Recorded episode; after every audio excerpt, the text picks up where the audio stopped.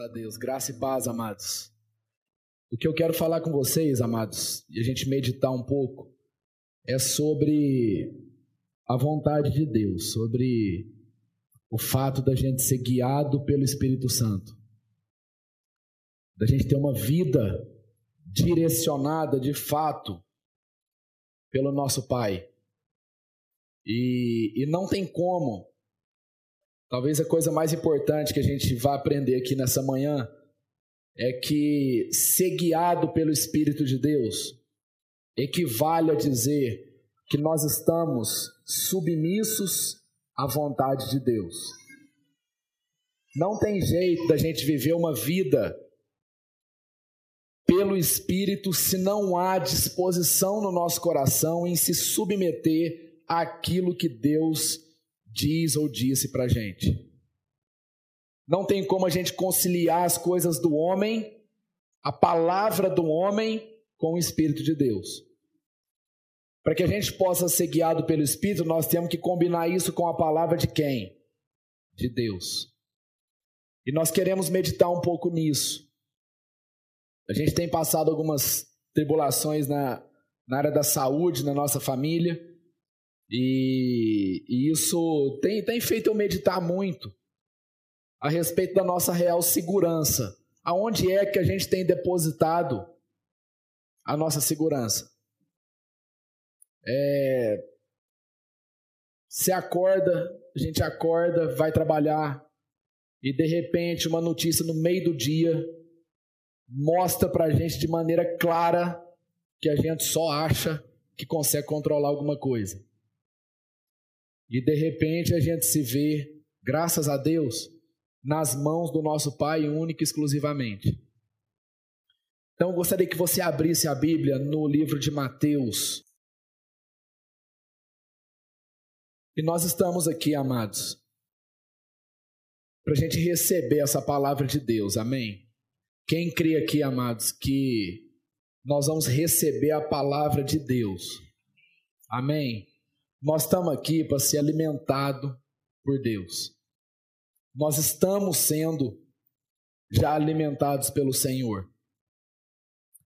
Esse tempo aqui é tempo, como o Enzo disse, para que Deus possa transformar o nosso entendimento. Eu gostaria de ler com você no verso 1, Mateus 4, verso 1. Antes disso, vamos fazer uma oração. Senhor Jesus, nós queremos colocar o nosso coração na tua presença. Oh Deus, a gente precisa, a gente precisa de ouvir do Senhor. Nós precisamos saber qual é a vontade do Senhor para a nossa vida. E nós queremos, Deus, obedecer essa vontade. Nós queremos viver a vida de maneira plena. Oh Deus, mas para isso nós estamos aqui para que o Senhor fale ao coração de cada um, de cada um, a respeito dos teus desígnios, a respeito dos teus propósitos, a respeito da tua vontade. Deus, nós queremos ser levados por convicção, por fé, e que o Senhor nos abençoe. Esse texto que a gente vai ler, ó Deus, que o teu Espírito revele, segundo a percepção de cada um aqui, mas que o teu espírito revele o que, que o Senhor quer falar essa manhã com cada um. Segundo as realidades de cada um, segundo Deus, as, as dificuldades de cada um, segundo o que cada um precisa. Essa é a nossa certeza de que o Senhor cuida de cada um de nós como um filho diferente. O Senhor sabe a necessidade de cada um aqui. E por isso, Deus, a gente tem essa santa expectativa, nós temos a certeza de que o Senhor vai entregar um alimento específico para cada um. No nome de Jesus Cristo. Amém. Graças a Deus. Amém. Verso 1 diz assim: Então Jesus foi levado pelo Espírito ao deserto para ser tentado pelo diabo. Depois de jejuar 40 dias e 40 noites, teve fome. O tentador aproximou-se dele e disse: Se és o filho de Deus, manda que estas pedras se transformem em pães. Jesus respondeu: Está escrito: nem só de pão viverá o homem, mas de toda palavra que procede da boca de Deus. Então o diabo levou a cidade santa e colocou na parte mais alta do templo e lhe disse: Se és o filho de Deus, joga-te daqui de baixo, pois está escrito: Ele dará ordens aos seus anjos a seu respeito, e com as mãos eles o segurarão, para que você não tropece em alguma pedra. Jesus lhe respondeu: Também está escrito: Não ponha à prova o Senhor, o seu Deus. Depois o diabo o levou a um monte muito alto e mostrou-lhe todos os reinos do mundo e o seu, e o seu esplendor. E lhe disse: Tudo isto te darei, se te prostrares e me adorares. Jesus lhe disse: Retire-se, Satanás, pois está escrito: Adore o Senhor, o seu Deus, e só a ele preste culto. Então o diabo deixou e anjos vieram e o serviram. Amados, esse trecho da, da palavra de Deus mostra uma situação aonde, aonde Jesus teve um confronto direto com o inimigo. Jesus foi para um lugar complicado, Jesus foi para o deserto, num lugar sem mantimento, sem condições, sem água, sem aparato algum, sem nada para se apegar, para trazer a ele o sentimento e a aparência de segurança, de garantia de alguma coisa. Ou seja, Jesus estava na dependência exclusiva de Deus. E ele encontra com o diabo nesse lugar. Um lugar desfavorável com uma pessoa extremamente, no mínimo, inconveniente.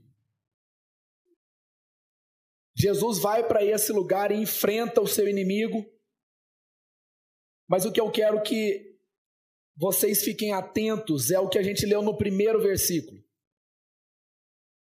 Quem é que levou Jesus para esse lugar? Quem foi o autor desse plano? Quem foi que planejou a viagem de Jesus? Quem foi que levou Jesus até o lugar onde ele foi levado? E quem foi que planejou a companhia de Jesus? foi Deus. A Bíblia diz que Jesus foi levado pelo Espírito de Deus ao deserto para ser tentado pelo diabo. Deus mandou Jesus para um lugar e com um propósito específico. E o propósito era que Jesus fosse tentado pelo diabo. Definitivamente, amados, Deus não nem sempre fala as coisas que a gente quer ouvir. O desejo do homem não tem nada a ver com o desejo de Deus. A todo momento nós estamos sendo traídos por aquilo que a gente almeja. Eu acho interessante isso porque é um lugar que nós não escolheríamos esse tipo de chamado, esse tipo de viagem, esse tipo de plano está parecendo mais com o plano do diabo do que com o plano de Deus. Como assim, Deus? Você me colocar num lugar desse com um cara desse? Isso não pode estar certo, isso não pode ser de Deus. Mas a Bíblia está dizendo que o Espírito de Deus levou Jesus até esse lugar. E ali ele jejuou durante 40 dias e 40 noites. Não foi um flash. Não foi o tempo de tirar uma foto. Foram 40 dias e 40 noites, passando privações, tentações, Jesus lidando com os seus próprios desejos, Jesus lidando com a sua própria vontade, sendo desafiado a submeter todas as coisas que a carne dele desejava a Deus durante 40 dias e 40 noites. Essa, amados, foi a vontade de Deus para Jesus naquele tempo. Esse era o melhor lugar que Jesus poderia estar naquela hora. Porque Deus traçou esse plano para Jesus. E eu não preciso dizer de quantas vezes Deus tem feito isso conosco. Deus tem levado a gente para esses lugares E muitas vezes o homem sem discernimento chega para Deus e fala assim: Deus, quem que me colocou nessa fria? Ao que Deus responde: Fui eu. Fui eu mesmo que te levei até esse lugar. Então, amados, a primeira lição para a gente aprender nessa manhã: Deus leva a gente para lugares que nós nunca imaginaríamos que Deus pudesse nos levar. E o propósito de Deus para a nossa vida é um só. Não existe outro propósito que Deus tenha em relação à nossa vida a não ser, amados, que Deus nos faça cada dia mais parecidos com Ele. Esse é o propósito de Deus em todas as coisas na sua vida. Porque nós fomos criados assim. O, que, o plano de Deus, amados, é fazer com que nós voltemos à nossa verdadeira identidade. Porque a Bíblia diz que nós fomos criados à imagem e semelhança de Deus. Então Deus não vai medir esforços, Deus não vai medir o seu amor, Deus não vai medir a sua graça, Deus não vai medir a sua misericórdia, Deus não vai medir a sua paciência, para que nós sejamos cada dia mais parecidos com Ele. E o lugar aonde Jesus foi levado é um lugar aonde Jesus enfrentou as tentações. Amada, a gente fica. O Enzo estava falando aqui, ó, eu estou pedindo para Deus mudar a minha oração. E eu acho que nós temos que ir mudando realmente a nossa oração na medida que a gente vai conhecendo quais são os planos de Deus. Porque a gente a gente ora para Deus tirar a tentação da nossa vida. A nossa oração, amados, precisa ser para que Deus nos livre do mal. Mas se a gente orar para Deus, para Deus tirar a tentação da nossa vida, a nossa oração não vai ser respondida. Porque a tentação faz parte da vida do cristão. Lá em Gálatas 5, a Bíblia diz que a carne milita contra o espírito. E não há, amados, possibilidade de conciliação entre essas duas realidades. Não há possibilidade da carne se converter ao espírito. E não há possibilidade do espírito se converter à carne. Eles vão brigar sempre. Eles vão brigar sempre. Ou seja, a tentação sempre estará presente na nossa vida. Didaticamente, isso está escrito no livro de Mateus, para que isso possa ficar bem claro para o homem, de que ele não tem que buscar fugir das tentações, mas ele tem que buscar fugir do mal, da aparência do mal. Quando a tentação chegou na vida de Jesus, o que, que Jesus fez? Jesus fugiu do diabo, amados? Não, Jesus não fugiu do diabo. Jesus enfrentou essa situação. Porque Jesus sabia que enfrentando essa situação, ele se tornaria mais parecido com Deus. Os seus músculos espirituais estariam em exercício. Ele estaria exercitando as suas faculdades espirituais. Jesus foi para o deserto para ser tentado para que a glória de Deus pudesse ser revelada através de Jesus, sem que Jesus precisasse usar um outro tipo de coisa para se exaltar. Porque o que Jesus possuía naquele momento, sabe o que, que era? A eficácia da palavra de Deus. Jesus não tinha um instrumento, Jesus não tinha uma posse, Jesus não tinha nada, absolutamente nada naquele momento para se defender. Qual foi o instrumento usado por Jesus, amado, para se defender do diabo? A palavra de Deus. Nós precisamos entender isso. A palavra de Deus é suficiente para a nossa vida. A palavra de Deus faz com que nós derrotemos o nosso maior inimigo. Quanto mais os menores. Deus leva Jesus para o deserto coloca Jesus cara a cara com o diabo e Jesus fala assim: Eu vou usar a palavra para te derrotar. Amados, muitas vezes nós não temos noção do poder que a palavra de Deus tem. Quando ela é utilizada em amor, quando ela é utilizada de acordo com a verdade. Nós não temos noção do poder que isso representa. Então, amados, Deus pega e muda Jesus de lugar. Jesus, Deus tira Jesus de um lugar e transfere para outro. A gente vê isso em várias pessoas da Bíblia, em vários relatos bíblicos. Quando Deus quer tratar alguma coisa com a gente, quando Deus queria mexer alguma coisa, tratar alguma coisa, formar alguma coisa, criar alguma coisa, o que que Deus fazia? Deus mudava as pessoas de lugar. Os lugares, amados, têm importância para Deus. Os lugares aonde nós estamos são importantes para Deus. O lugar aonde você está, o lugar aonde Deus te colocou e o lugar aonde Deus quer te colocar é importante para Deus. Porque é a partir desse lugar que Deus vai começar a fazer grandes coisas. É a partir desse novo ambiente que Deus começa a formar coisas novas. Deus fez isso na vida de Abraão. Abraão deixou a terra de Ur dos caldeus e foi para uma terra que ele não sabia onde era. Deus não deu o norte para ele. Deus não deu nada para ele. Não deu uma bússola, não deu nada. Você vai para o norte, para o sudoeste, para o sul. Não, nada. E Abraão pega, arruma suas malas, pega sua família, deixa sua parentela e vai conquistar uma terra que ele veio descobrir durante a caminhada. Deus revela a terra que Abraão ia possuir durante a sua caminhada. Abraão não era alguém despatriado.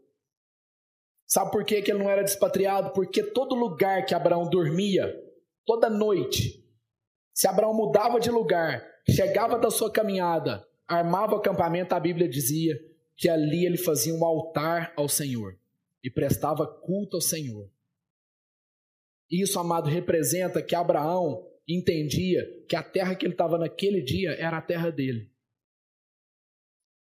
Era a terra dele porque era a terra do Senhor.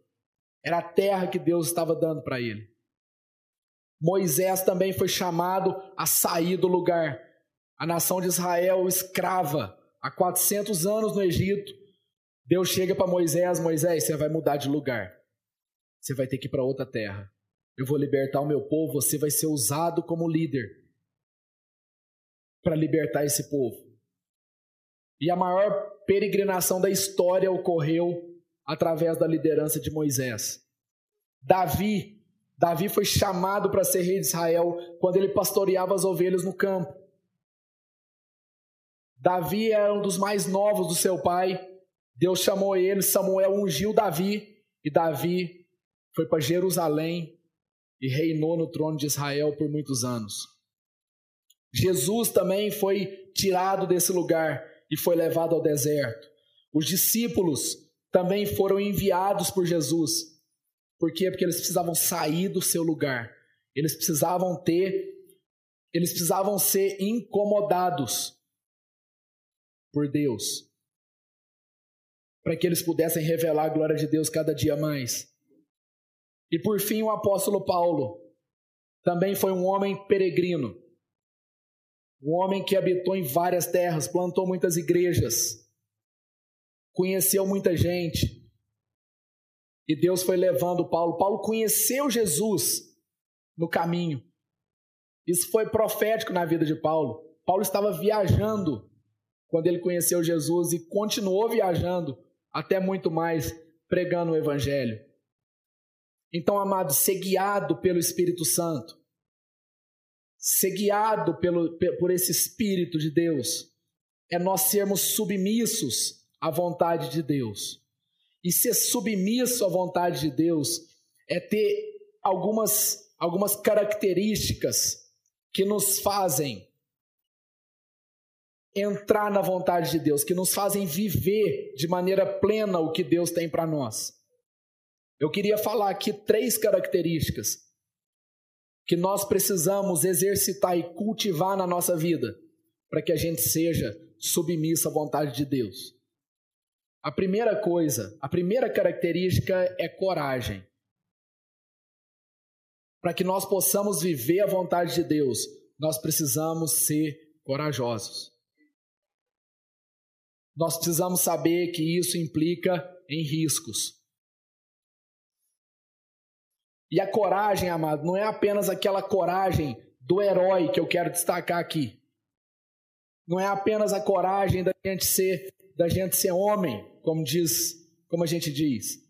Mas a coragem que eu quero destacar é, é, é nós estabelecermos as prioridades na nossa vida.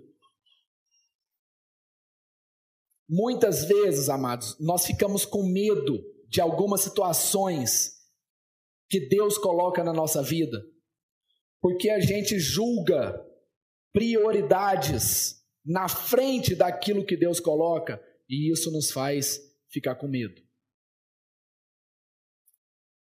Ser corajoso é colocar a vontade de Deus em primeiro lugar. Por isso que Jesus diz para aquele rapaz que chegou e falou: Jesus, eu quero te seguir. Eu vou onde o senhor vai, eu vou dormir onde o senhor dormir, eu quero te seguir, eu vou viver minha vida com você. Mas é o seguinte: eu tenho um negócio com meu pai ali e eu preciso enterrar o meu pai primeiro. O que, que Jesus diz para aquele homem? Deixa os mortos enterrarem os seus próprios mortos. É uma palavra aparentemente dura, amados, mas Jesus não estava falando para aquele homem abandonar o pai dele. Jesus não estava falando para aquele homem desonrar o pai dele. Mas Jesus estava dizendo o seguinte: meu irmão, as suas prioridades estão erradas. Você não tem a coragem suficiente para caminhar comigo. Porque as, o seu, porque as suas coisas são mais importantes do que a minha vontade. Ser corajoso, amados, é nós termos coragem de abdicar daquilo que talvez seja o mais importante para a nossa vida, em favor de cumprir a vontade de Deus. A gente às vezes aconselha as pessoas e a gente dá uma orientação, a gente dá uma orientação espiritual e a pessoa fala assim: ah, não, mas não tem condição, não tem jeito, não dou conta, porque é, minha família não vai suportar isso, porque eu não estou preparado, porque eu não dou conta de encarar meu pai por causa disso. Amados, isso não é, isso não é justo. Não é justo a gente fazer isso. O justo seria a gente dizer assim: eu estou com medo. E eu vou orar para Deus retirar esse medo da minha vida. Porque não foi justo o que aquele homem disse que tinha que enterrar o pai dele primeiro. Aquele homem jogou o seu medo nas costas do pai dele. Jesus quer tratar a nossa vida. Jesus quer tratar com a gente, com o nosso coração. E nós precisamos ter a coragem de colocar tudo aquilo que a gente tem, tudo aquilo que a gente é, todas as pessoas que estão ao nosso redor, debaixo da vontade de Deus. Um outro aspecto que a gente precisa para que nós possamos viver a vontade de Deus e ser guiado pelo Espírito é a respeito do temor. A gente está perdendo, amados, o temor de Deus. Nós estamos perdendo. A igreja, não estou dizendo as pessoas que não conhecem a Deus, que não se relacionam com Deus, a igreja, a igreja está perdendo o temor a Deus. A igreja está suavizando a mensagem. A igreja está tirando a mão. A igreja, como a gente está estudando lá no Homem ao Máximo, alguns estão participando com a gente aí. É, hoje não se fala muito em pecado mais. Se fala em problema. Ah, eu estou com um problema. Ah, eu estou com um negócio aí. Eu estou com. Não. Nós precisamos dar nome a isso. Nós precisamos saber que isso, amados, é espiritual e isso tem que ser tratado espiritualmente. E com isso a gente está perdendo o temor. O que, que é o temor? O temor é quando você era pequeno, o seu pai chegava para te corrigir, você tinha feito uma coisa errada, ou às vezes nem tanto, mas seu pai chega para te corrigir, e o seu pai falava com você e você ouvia o que ele te dizia e você obedecia o que ele falava para você fazer. Por que, amados, que a gente obedecia? Porque nós tínhamos consciência de quem era a autoridade sobre a nossa vida. Nós tínhamos convicção de que o nosso pai é quem governava a vida da gente. A gente pode aplicar esse mesmo conceito de temor a Deus, na nossa relação com Deus. A questão é que quando a gente vai conversar com o nosso pai, ou quando o nosso pai chama a gente para conversar, e ele fala um monte de coisa para a gente, ele fala algumas orientações para a gente, ele fala, ele se revela. Aí a gente passa a entender aquilo ali como, um, como uma sugestão, como um conselho, como uma ideia de Deus. A gente acha que Deus está dando uma ideia para a gente. Amados, a palavra de Deus diz que Deus é o nosso Pai. E que Deus, além de ser o nosso Pai, é o nosso Senhor. Ele é quem governa a nossa vida, ele é quem controla a nossa vida, ele é quem manda na nossa vida. Então nós precisamos ter essa, essa, é, esse quebrantamento, amados, de coração e esse temor de, ao ouvirmos a Deus, nós obedecermos aquilo que Deus está falando para fazer. E não a gente ouvir e a gente colocar aquele de lado, ah, não, amanhã eu resolvo isso aqui. Isso aqui pode deixar que eu já sei como é que resolve, eu já aprendi aqui os meandros, eu, eu sei como é que é essa mãe aqui. Não, Deus, isso aqui você espera um pouquinho mais que eu vou resolver. Amados, a gente não fazia isso com o nosso Pai. Por que é que nós estamos fazendo isso com o nosso Deus? Então nós temos que ter consciência do peso da palavra de Deus sobre a nossa vida. Uma palavra que vem com amor, uma palavra que vem com cuidado, uma palavra que vem com graça, com misericórdia. Mas nós não, não podemos receber isso num clima de oba-oba. Nós não podemos receber isso como sendo uma ajuda de Deus. Deus não ajuda a gente. Deus abençoa a gente. Deus resolve a vida da gente. Deus está na nossa vida, amados, para resolver a nossa vida. Então nós precisamos recuperar esse temor. E uma outra característica é a fé, que não é a mesma coisa que coragem. Coragem é você assumir o risco. A fé é quando você entende que a palavra de Deus é suficiente para você realizar aquilo que Deus falou para você fazer. A fé é quando nós não requeremos nada a mais além da revelação da palavra de Deus no nosso coração. A fé é quando nós conseguimos nos mover baseado na palavra que Jesus ensinou para a gente. Como Pedro andou sobre as águas em cima de uma palavra de Jesus, Jesus disse: Pedro, venha. E Pedro caminhou em cima dessa palavra. A fé é exatamente isso. Na medida que Pedro começou a olhar para o lado e começou a querer procurar sinais de lugares para dar garantia para ele, o que começou a acontecer com Pedro, amados? Pedro começou a afundar. Na medida em que a gente cogita possibilidades de alguma coisa além da palavra de Deus, a gente começa a afundar. E a gente sai fora da vontade de Deus. A gente sai fora do direcionamento do Espírito Santo. Então nós precisamos ter coragem, ordenar as nossas prioridades, ter temor, para que a gente saiba que quando Deus fala conosco, é Deus falando. E a gente precisa ter fé para não pedir nenhum tipo de garantia a mais. Queria que você abrisse a Bíblia comigo em Gênesis, no capítulo 45. Nós vamos ler um pouco sobre a história de José.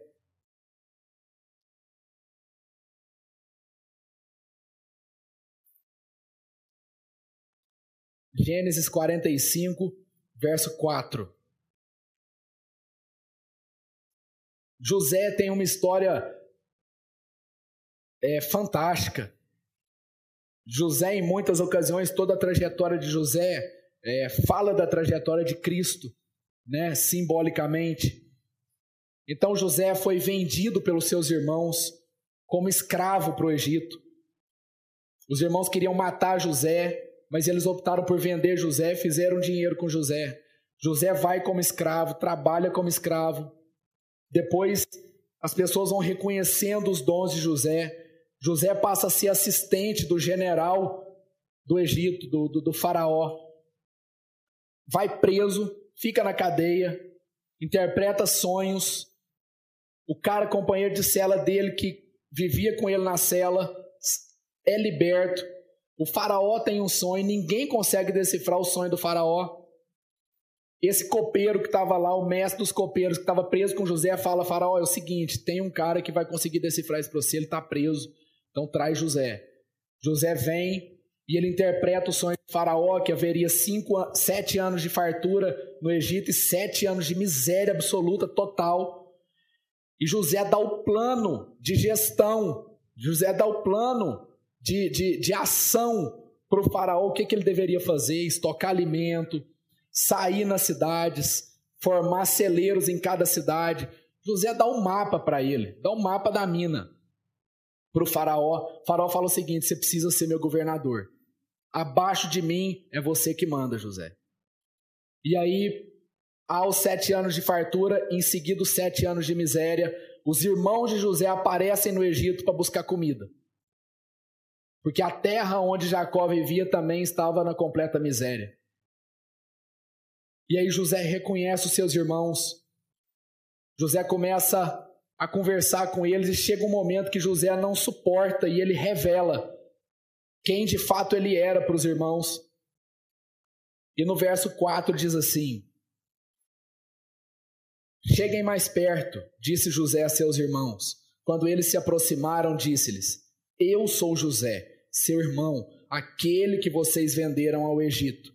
Agora, não se aflijam, nem se recriminem por terem me vendido para cá, pois foi para salvar vidas que Deus me enviou diante de vocês. Porque foi para salvar vidas que Deus me enviou adiante de vocês. Já houve dois anos de fome na terra, e nos próximos cinco anos não haverá cultivo nem colheita. Mas Deus me enviou à frente de vocês para lhes preservar um remanescente nessa terra e para salvar-lhes a vida com grande livramento. Assim, não foram vocês que me mandaram para cá, mas sim o próprio Deus. Ele me tornou ministro do Faraó e me fez administrador de todo o palácio e governador de todo o Egito. Amados, como a gente é traído pelo nosso desejo. Como Deus nos surpreende com seus planos. A gente vai lendo a história de José que começa no capítulo 37 de Gênesis. E a gente vê desgraça acontecendo na vida de José.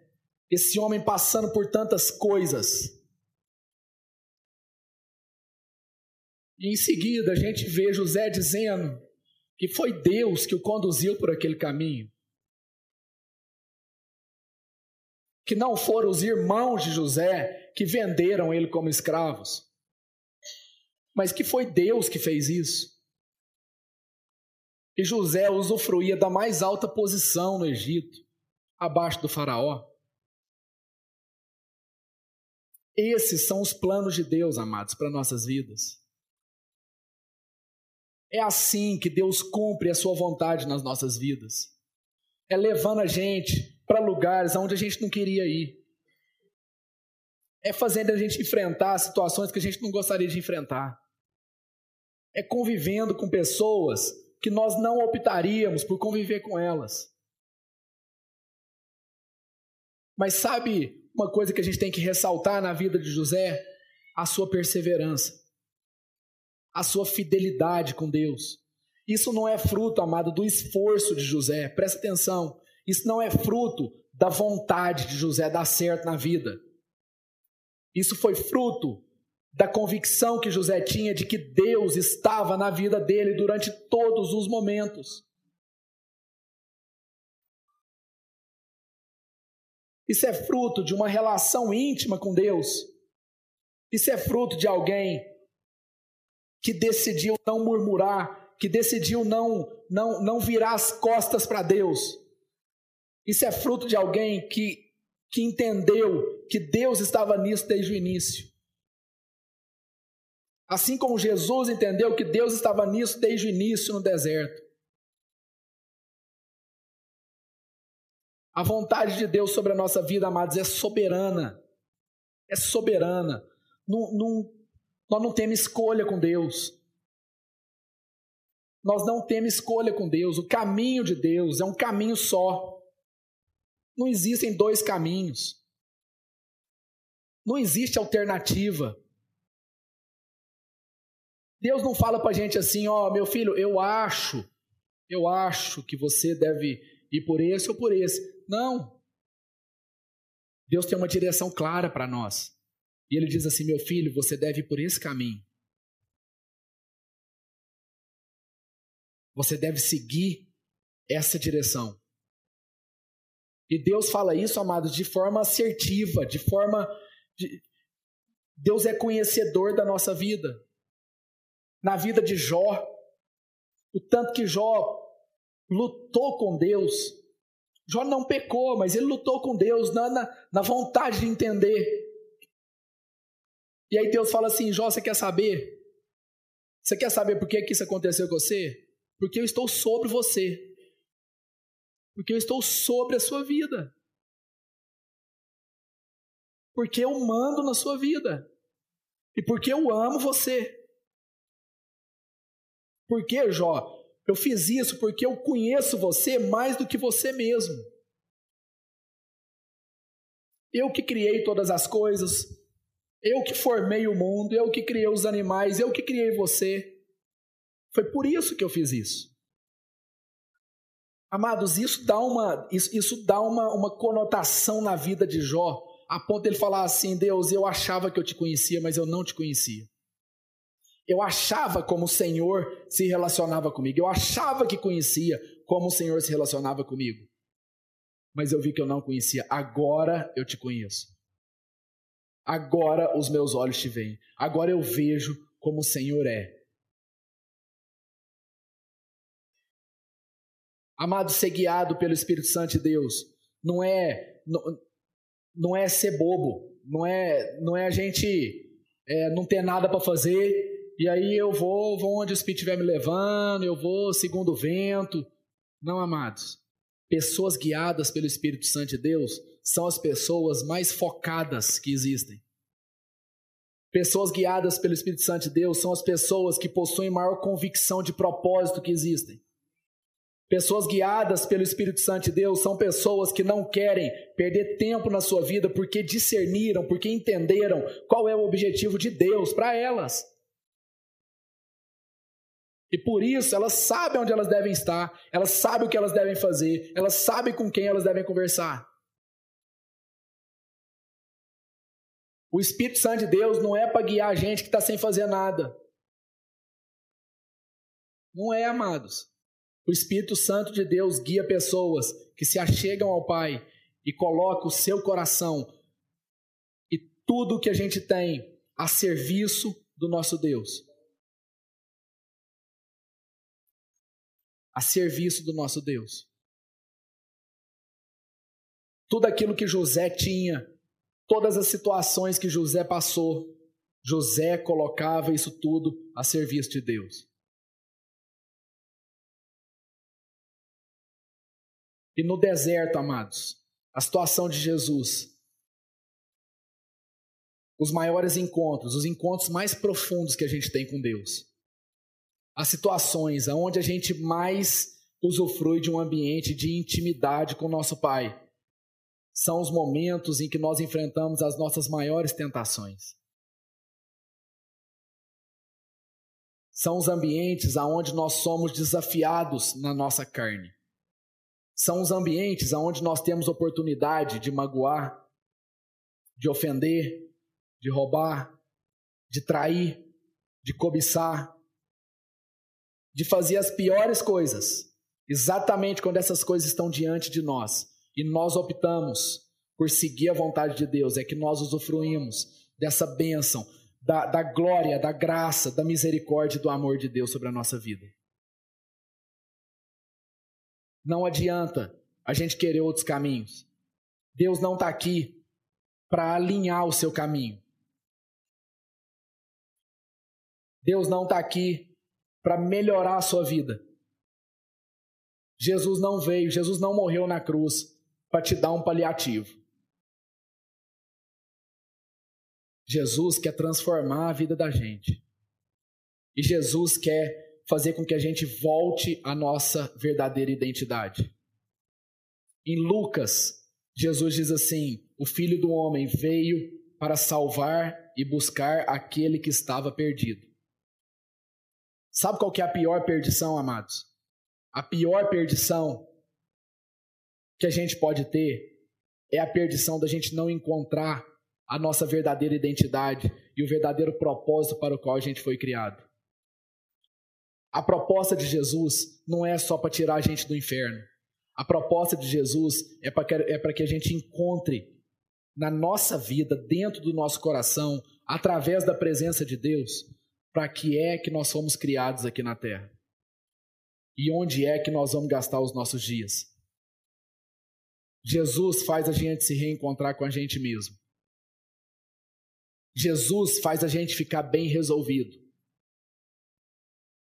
Não adianta, amado, a gente conhecer a Deus se a gente continua ainda cheio de crises no nosso coração e a gente fica um filho que é muito mal resolvido. A gente sabe que tem um pai, mas a gente fica rodando. A gente não consegue sair do lugar porque a gente se nega a amadurecer, a gente se nega a conhecer mais a Deus. E o amadurecimento vem através do mergulho que a gente dá, da rendição que a gente faz diante de Deus, de que Ele é dono da nossa vida. Deus não intervém, Deus não, Deus não dá pitaco. Não, Deus é o dono da nossa vida. Não há outra saída, amados, a não ser cada um de nós aqui nos rendermos aos pés de Jesus Cristo e dizer: Deus, eu me rendo. Eu me rendo. Eu me rendo das minhas próprias soluções. Eu me rendo dos meus próprios planos. E o Senhor é quem vai reinar na minha vida. Foi assim que Jesus fez no deserto. Foi assim que José conduziu toda a sua vida. E a história termina com José trazendo toda a sua família para o Egito. E separou uma porção de terra. O faraó falou: José, o que está acontecendo aqui? O que, que foi? Não, é minha família. Minha família voltou. Falou: pode trazer, José. Traz todo mundo. Nós vamos abençoar a sua família. Sua família vai ter um lugar aqui, vai ter terra. José termina a sua história, amados, reconciliando com seus irmãos, reconciliando com seu pai, que achava que ele estava morto. E não há apenas uma restituição na vida de José. Sabe o que Deus fez? Deus fez tudo novo. Deus não restituiu coisas passadas. Porque os irmãos de José estavam com o coração novo. Foram coisas novas que vieram sobre a vida de José. E se nós queremos experimentar coisas novas com Deus, nós precisamos ter a disposição de sair do nosso lugar para que Deus possa movimentar a gente. O Espírito Santo de Deus precisa ter essa liberdade na nossa vida. Ele vai tirar os nossos medos, ele vai nos dar coragem. Ele vai fazer com que a gente ouça a Deus e a gente entenda com propriedade a voz de Deus. Ele vai nos dar temor. E ele vai fazer com que nós tenhamos a disposição de ouvir a palavra de Deus e caminhar baseado naquilo que Deus disse. Ele vai nos dar fé. Amém, amados? Feche os seus olhos. Gostaria de ter uma palavra de oração.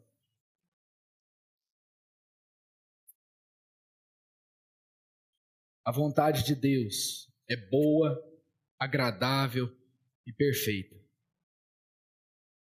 É só na vontade de Deus que nós encontramos alegria, que nós encontramos justiça. Talvez você esteja cansado de ser injustiçado, cansado de, de, de sofrer da vida. cansado de toda hora estar sendo vítima das situações.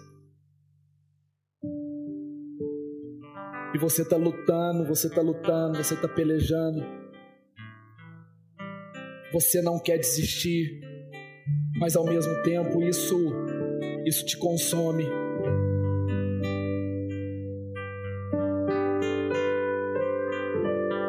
Talvez você entrou no deserto, talvez você está no deserto e você está se perguntando: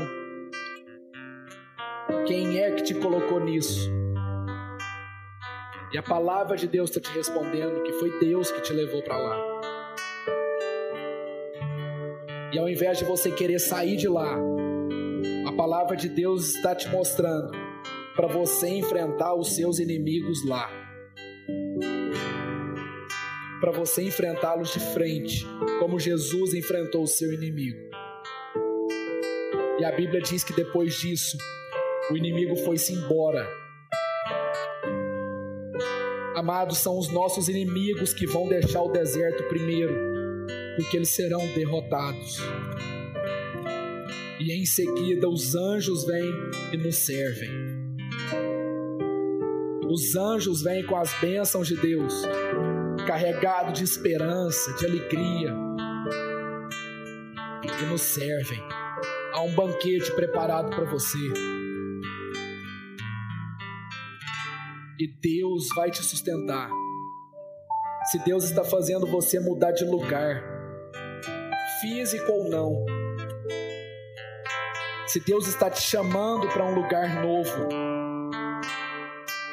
é porque Deus já te capacitou e já te deu todas as condições de você viver essa aventura com Ele. Não tenha dúvidas disso.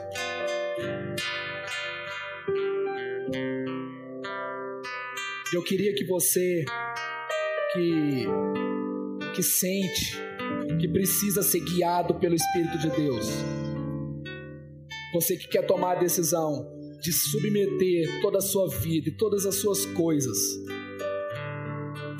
à presença de Deus.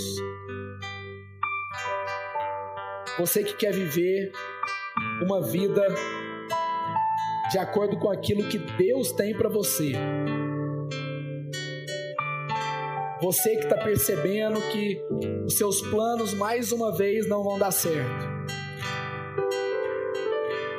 se você sente que você precisa se render, que você precisa entregar, que você precisa se declarar a Jesus, eu gostaria que você se colocasse de pé no seu lugar. Nós queremos orar, nós queremos declarar sobre as nossas vidas a direção, o guia,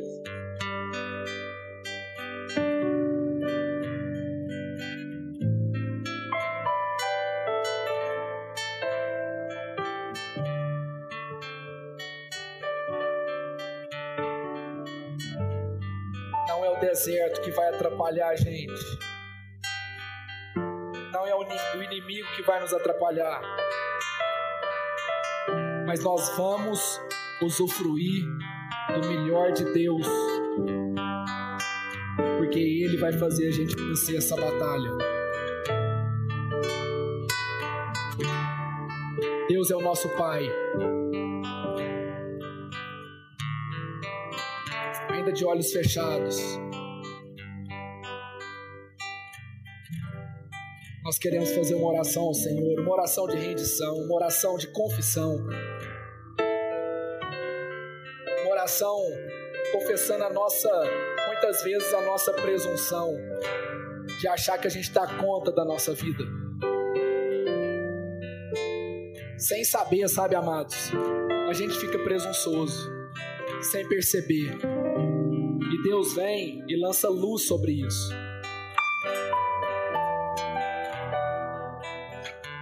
Que bobagem a nossa de achar que Deus está contra nós. Bobagem a nossa de achar que Deus perdeu o controle da nossa vida. E Deus vai trazer aqui nessa manhã a sua unção para a gente reencontrar a nossa identidade. Homens e mulheres aqui vão ter a sua identidade esclarecida. Homens e mulheres aqui vão descobrir que foram criados à imagem e semelhança de Deus. Pai, nós queremos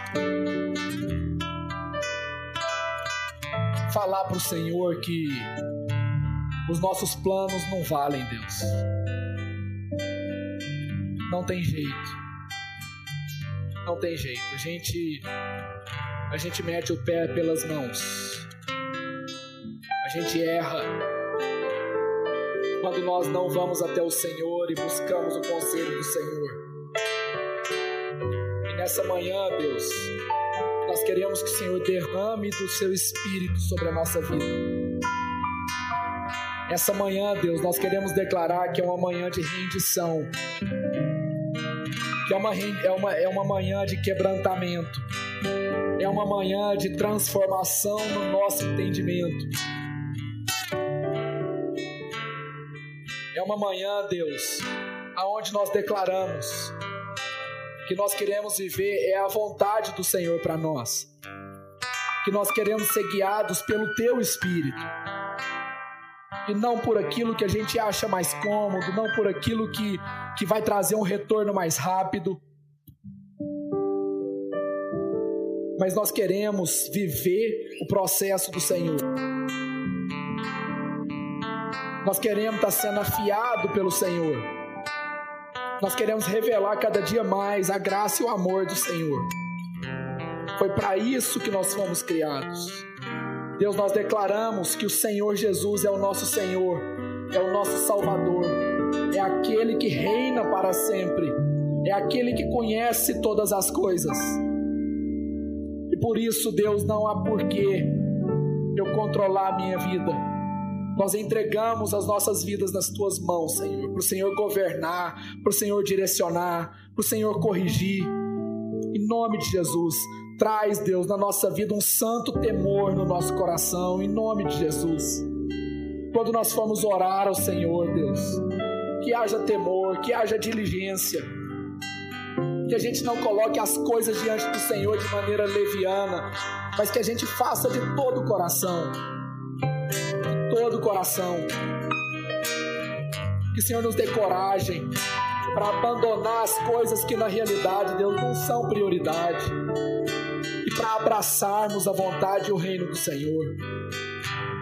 O Senhor nos faz corajosos. E que o Senhor também, Deus, nos dê a unção de fé, de confiar plenamente naquilo que o Senhor está falando, naquilo que o Senhor está realizando que a gente mude, que a gente dê os passos que o Senhor quer que a gente dê, baseado na tua palavra. O Senhor nos fará caminhar sobre as águas. O Senhor nos fará transportar, Deus. O Senhor vai nos transportar. Sem nada que a gente precise se agarrar. Apenas a tua palavra vai ser suficiente para nos mudar de lugar. No nome de Jesus Cristo, Pai, eu clamo ao Senhor que nós tenhamos um encontro verdadeiro, íntimo com o Senhor. Aqueles que nunca tiveram essa experiência aqui, Deus, eu clamo ao Senhor. Que o Teu Espírito Santo visite, Deus, essas vidas. Que o Teu amor cubra essas vidas e esses corações. Que haja uma visitação, Deus, do Espírito de adoção, Senhor que haja, Deus, em nome de Jesus, uma unção de paternidade nesse lugar. Aqueles, Deus, que se sentiam órfãos, aqueles que se sentiam carentes, que sejam visitados pelo teu poder.